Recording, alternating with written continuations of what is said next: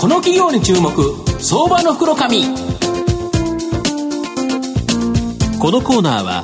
マイナンバーセキュリティのパシフィックネットの提供 SBI 証券の政策協力でお送りします。ここからは相場の福の神 SBI 証券投資調査部シニアマーケットアナリスト藤本信之さんと一緒にお送りしてまいります。藤本さんこんにちは。毎度相場の黒神こと藤本でございます。プーチン大統領来てですね、はい、どうも六本木界隈うるさいなと思ったら外旋車ぐるぐる回ってるんで、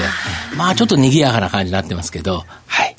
で、今日はですね、えー、証券コードが、えー、9607、東証一部上場、青いプロ代表取締社長の、えー、中江康人さんにお越しいただいてます。中江さん、よろしくお願いします。こんにちは。よろしくお願いします。ますで、この青いプロさんは、えー、東証一部上場で、えー、株価今850円ということで、売買単位100株ですから、まあ、約9万円弱で買えるという形になります。で、えー、直近青いプロさん TYO、えー、東証一部の、えー、東証一部4358とですね、経営統合され、えー、12月、えー、28日にですね、両社が上場廃止となり、来年1月4日にですね、青い TYO ホールディング株式会社、証券コードが、えっ、ー、と、3975ですね。3975は東証一部に新規上場する予定と。いう形になります。で、青いプロ1株に対して、青い TYO ホールディング株が1株割り当てられる予定という形なんで、今、青いプロさんを買っても、まあ、あの、来年にはですね、同じ株数で、えー、青い TY えー、TYO、えー、ホールディングスの株になるという形になります。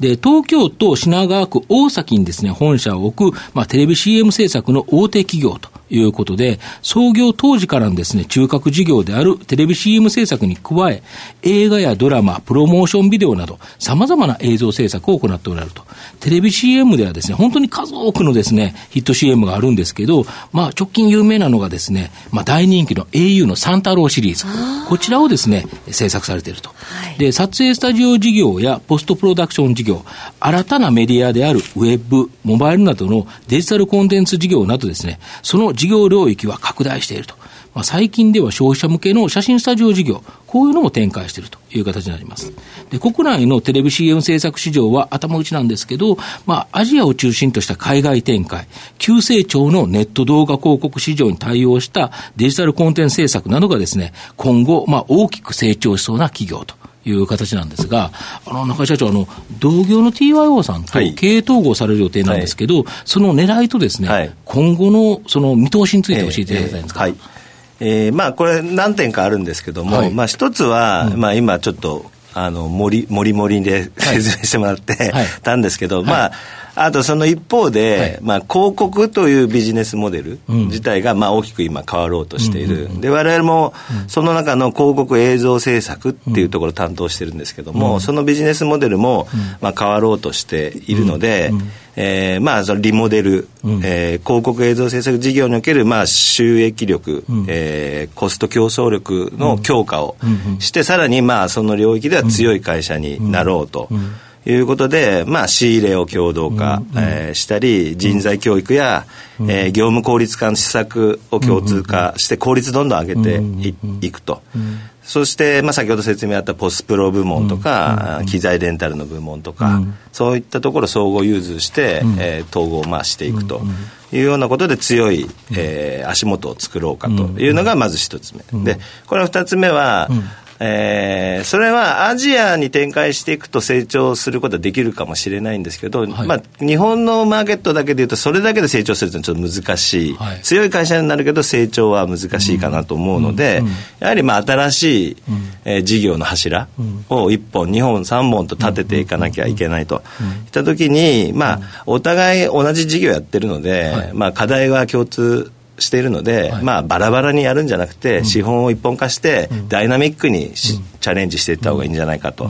いうことと、まあ、そこで出来上がった事業だったりソリューションを海外に、うん、えー、素早く展開して、うん、えー、行こうと、でお互いに海外にも拠点があるのでそこを活用しながらしていこうというようなことがまあ狙いですかね。これで、まあ、大手3社のうち2社の経営統合という形になるので、はい、かなり大きなシェアを取るという形になるんですよね。なるほど。で、あの、デジタルコンテンツ制作の売り上げはですね、ええ、非常にこれ順調に伸びてると思うんですけど、はいはい、まあ、御社のデジタルコンテンツ制作への取り組みとですね、はい、まあ、今後の見通し、え、ちょっと教えていただいて、い。ただきたいまあ、今、あの、まあ、皆この聞かれてる方も感じられてると思うんですけど、まあ、動画が溢れてますよね、うんはい、そうですねでなので、まあ、企業にとってのですね、そういうインターネット活用した動画戦略みたいなことが、まあ、マーケティングにもすごく重要になってきているということで今、えー、当社がまあ伸ばしていってるっていうのは、今までのテレビの CM と割と同じ役割を持ったリーチ、拡散していくっていうまあ動画の、まあ、バズムービーとか言われるものですね。ということでまあ伸びてきていると。で、加えて、まあ今年の4月に立ち上げた事業なんですけども、えー、データから、えーえー、とその目的要は得られる得ようとする、えー、目的に対して、最適化する、まあ、動画を活用とした、はい、ソリューション、はい、えー、なので企画、はい、制作、はい、運用っていう PDCA を回して、はい、えー、その企業の動画戦略、うん、えー、マーケティング支援につながるような、まあ、ソリューションを持つ会社、うん、東京っていうのを立ち上げたんですけど、うん、まあ、これがちょっと想像以上に、えー、順調でして、うん、えー、いろいろまあ評価をいただいて、えー、いるところですので、まあ、来年以降、すごく楽しみな事業になってきたなっていう感じです、ね、まあ、逆に企業側も悩んでるんでしょうね。そうですね。で、はい、その悩んでるお悩みを解決してあげれば、えーはい、全部仕事がいただける、とい。うことですね。課題を、もう抽出、見つけに行って、うん、それを解決するソリューションを提案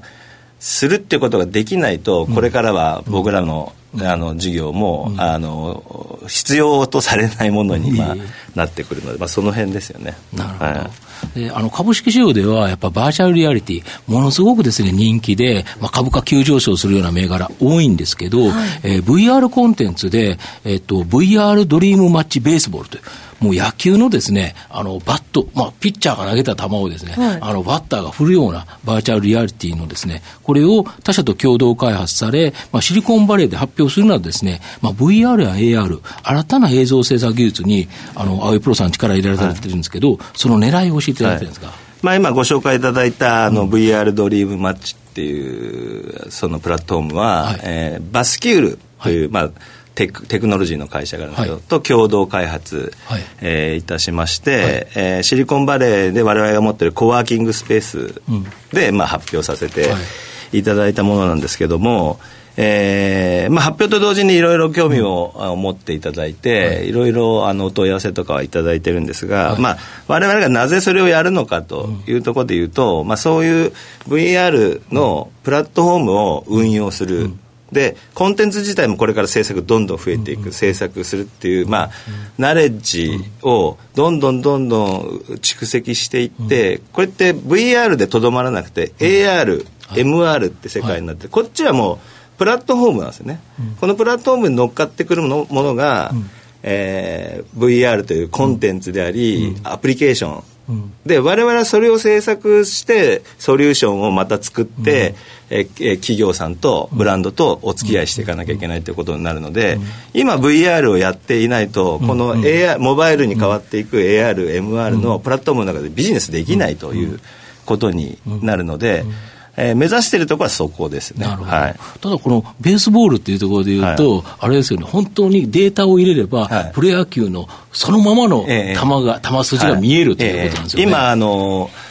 まあ、そのプロ野球、えー、日本と大リーガーのデータを、えー、そのままプログラムして、その有名な剛速球投げるピッチャーの球がそのまま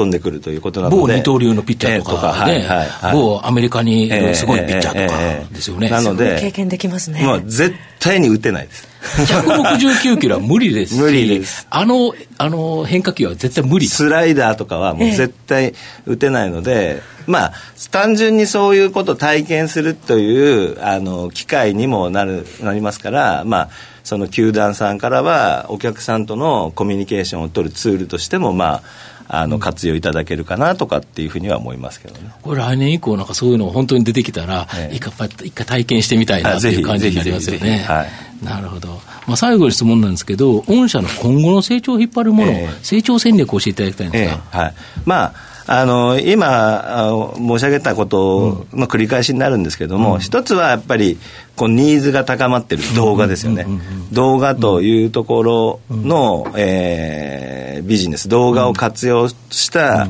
ソリューションというものをどれだけ開発、し、提案し、ご活用いただけるかっていうところだと思うので、そこは今、あのこの数年前から、あのやり始めているところ、でもうもう一つはその MR、AR、MR ですね、のプラットフォーム時代に向けて、我々が、まあ、おそらく VR コンテンツが中心なんですけども、を活用とし活用して、まあ、同じようなことがやっていけるかどうか。でその開発したソリューションでありビジネスモデルをいち早くアジアに展開して、えー、アジア諸国のマーケットでも勝負ができるかどうかっていう、うんうん、この辺があの大きく成長を引っ張るものだなって考えてますけど、ね、はい、東野さんいかがですか？そうですね、えー、まあ、あのちょっと私らにはちょっとね素人感覚で全然分かんないんですけどもあのテレビの CM っていうのはやっぱり一作品あたりの規模がやっぱり大きくなってくると、はい。えー、利益率ってやっぱりどうなってってくるんですか、えー、政策だけでいうと、はい、大きくなればなるほど率は下がります、ね、利益率は、まあ額は増える、うん、はいはいはい。でもコンテンツも私たちの気持ちを本当に刺激してくれるようなコンテンツがますます出てきそうですよね、御社では。ね。えー、特にやはり動画、映像で、しかもクライアントと密にやられてるというところが、やはり御社の強みということですよね。結局その、えー、カスタマーであり、うん、えー、そのオーディエンスっていうものが反応するってものは、うん、えー、エモーションが詰まってるものなんですよね。ここここをできる限り科学はするものの、あとはそのそれをクリエイティブする能力みたいなことが大事なので、それはずっとこの50年以上かけて、えー、弊社にはまああるものなので、そこら辺が強みなのかなとは思っていますけど、うん、要は人を感動させる力、はい、引きつけるという、パッと見の映像の力、はい、強さということですよね。やはりそれは経験とか今までのノウハウっていうことですよね。ただそこに科学を、入れる入れないと、うん、あの通用もしないというところですね。はい、うんあの、最後まとめさせていただきますと、まあ、国内のですね、テレビ CM 制作の大手企業であるですね、青井プロさんは、テレビ CM という最も高い映像クオリティを求められる作品を今まで作ってきたと。これのプロフェッショナルという形なんですが、この制作力を生かしてですね、海外でありデジタルコンテンツという成長分野でですね、まあ、大きな飛躍というのは期待できるのかなと。また、バーチャルリアリティ AR のようなですね、新しい映像表現においても、まあ、その制作力は生かされると思います。で、株価指標面から見てもですね、現在、えー、PR で、えー、10倍そこそこ、予想配当利回りもですね、えー、3%ちょい割れという形でですね、まあ、非常にですね、割安な水準という形になりますので、まあ、年末、まだ NISA で買ってない方、おられたらですね、やっぱり中長期投資、お勧めじゃないかなと思います。今日は証券コード9607東証一部上場青いプロ代表取締役の中江康人さんにお越しいただきました。中江さんどうもありがとうございました。ありがとうございました。藤本さん今日もありがとうございました。ありがとうございました。証券コード3021東証2部上場パシフィックネットはマイナンバーに完全対応した情報機器データ消去サービスをはじめとする IT セキュリティサービス、そして IT 機器の中長期レンタルなどで企業の IT 化を支援する IT ファイナンスサービスを全国8拠点のネットワークで展開するオンリーワン企業です。取引実績1万社を超えるスペシャリスト集団、証券コード3021東証2部上場パシフィックネットにご注目ください。この企業に注目、相場の福の神。このコーナーは、マイナンバーセキュリティのパシフィックネットの提供、SBI 証券の政策協力でお送りしました。